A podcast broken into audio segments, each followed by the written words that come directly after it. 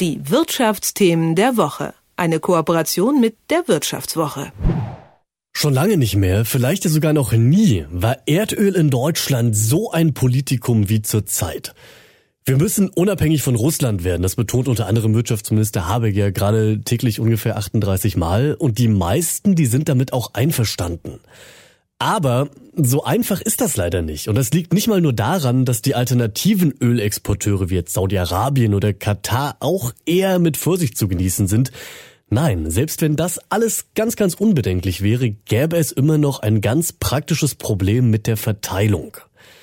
Was damit gemeint ist und warum das gerade für Ostdeutschland ziemlich ungemütlich werden könnte, das bespreche ich jetzt mit Florian Güsken von der Wirtschaftswoche. Schönen guten Morgen. Schönen guten Morgen. Florian, in der momentanen Diskussion, da wirkt es für mich zumindest immer ein bisschen so, als würde das mit der Unabhängigkeit von Russland schon klappen, wenn man es nur richtig wollen würde. Denn Russland ist ja auch bei Weitem nicht der einzige Staat, der Erdöl exportiert, aber ganz so einfach ist es eben nicht. Wo liegt denn da das zentrale Problem? Naja, zunächst ist es tatsächlich so, dass sie die Bundesregierung und allen voran der äh, Minister Habeck, der für Klima und Energie zuständig ist, momentan schon alles dran setzen, um Deutschland unabhängig zu machen äh, von russischen Energiequellen. Und beim Öl gibt es aber ein spezielles Problem, und zwar ganz egal, wo das Öl herkommt, äh, man kriegt's einfach nicht überall hin transportiert in Deutschland. Ähm, bisher kam das russische Öl ja über Pipelines vor allem aus äh, über Polen und äh, dann über Belarus, über Belarus und dann Polen. Aber diese Pipelines äh, gehen eben vor allem nach Ostdeutschland und äh, da gibt es kaum eine Verbindung nach Westdeutschland. Und da ist es nicht einfach, dieses Problem zu lösen. Also mit LKWs oder Binnenschiffen oder auch Lastern dann einfach zu sagen, na, pff, machen wir dann einfach mit Schiffen. Ähm, sondern es ist wahnsinnig schwierig, genug Öl vor allem in eine Raffinerie zu kriegen. Äh, das ist die Raffinerie in Schwedt in Brandenburg. Dann lass uns doch gerne mal bei dieser Raffinerie in Schwedt bleiben. Schwedt, ne, kleine Stadt in Brandenburg an der Oder, recht beschaulich, 35.000 Einwohnerinnen und Einwohner und eine große Ölraffinerie. Warum stellt denn genau diese in Schwedt so ein großes Problem dar?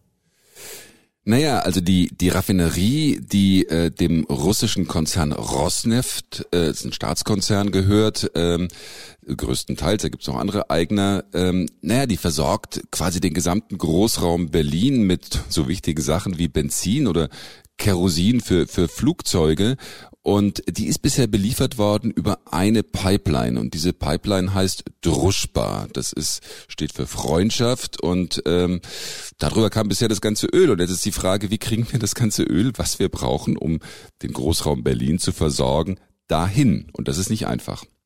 Wäre es denn eine Möglichkeit, durch diese ja doch schon vorhandene Pipeline einfach anderes Öl zu pumpen, von einem anderen Staat exportiert, oder ist das alles gar nicht möglich? Doch, es gibt, es gibt den Versuch und es gibt auch den Ansatz, also beispielsweise könnte man über den Hafen Danzig ähm, dann zumindest Öl in den letzten Teil dieser Pipeline leiten und damit dann äh, Schwed, also diese wirklich wichtige Raffinerie, ähm, zum Teil bedienen. Aber es gäbe auch die Möglichkeit, und das ist, wird momentan heiß diskutiert, dann Öl über den Hafen Rostock fließen zu lassen. Denn Rostock war früher mit der wichtigste Ölimporthafen auch in der DDR. Und da gibt es tatsächlich noch eine Pipeline, die von äh, Rostock direkt nach Schwedt führt und die versucht man jetzt zu reaktivieren. Aber du hast schon gesagt, da muss gerade was gemacht werden, damit das alles klappt. Wo liegen denn da die Probleme? Naja, die, ähm, der Hafen Rostock ist jetzt, äh, sind natürlich jetzt alle aufgeschreckt und sagen, oh, jetzt kommt über uns das Öl und äh, es ist für den Hafen natürlich ganz gut, dass der jetzt wichtiger wird. Ähm, und die sagen auch, ah, im Prinzip sind wir richtig, sind wir bereit, wir können das machen. Es gab auch schon vor ein paar Jahren mal einen Fall, da ist die Druschbar oder das Öl, das über die Druschbar kam, ist für ein paar Wochen ausgefallen. Da hat man die Pipeline reaktiviert. Und jetzt sagen die in Rostock, ja klar, können wir machen, aber es ist nicht ganz einfach, weil die natürlich auch sagen, naja, vielleicht um wirklich die entsprechenden Mengen liefern zu können, müsste man die Hafenrinne tiefer machen. Die ist momentan, glaube ich, bei 14,50 Meter. Die sollte auf 16,50 Meter vertieft werden, damit da die ganz großen Tanker auch tatsächlich voll beladen hin können und nicht vorher ihre Ladung ein bisschen ablegen müssen. Und zum Zweiten sagen sie in Rostock, na ja, wir haben uns ja eigentlich auf die erneuerbaren Energien eingestellt, also auf ähm, Wasserstoff in Zukunft und äh, also auf dem Weg dahin auf LNG, dieses Flüssigerdgas. Und jetzt müssen wir gucken, wie wir beides hinkriegen. Und das ist nicht ganz einfach. Für Leute, die jetzt in diesem Thema nicht so tief drinnen stecken, könnte das jetzt ein bisschen kleinteilig wirken, dass wir jetzt uns so festhängen an einer Ölraffinerie in Schwedt, eben in einer kleinen Stadt in Brandenburg. Und vielleicht kommt da auch die Frage auf, ja, was soll mich das denn jetzt interessieren? Aber die Folgen davon, die könnten ganz schön schwerwiegend sein. Was würde denn passieren, wenn das mit Schwed nicht gelöst werden könnte, dass die keinen Anschluss ans Öl so richtig kriegen?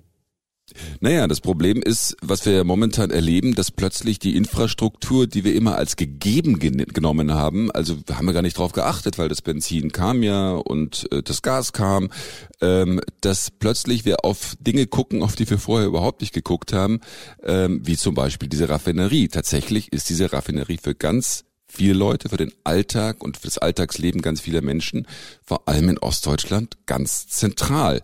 Und was passieren könnte, äh, wenn tatsächlich jetzt äh, die Schwierigkeiten weiter bestehen, dorthin nach Schwedt zu liefern, ist das zum Beispiel in Ostdeutschland, also wir haben gesprochen mit einem Vertreter von einem Tankstellenverband, dass dann die Benzinpreise in Ostdeutschland zum Teil höher sein könnten. Also ein Tankstellenlobbyist hat uns gesagt, na gut, also wenn das so weitergeht, dann sind die Preise äh, in Ostdeutschland 20 Prozent höher als in Westdeutschland.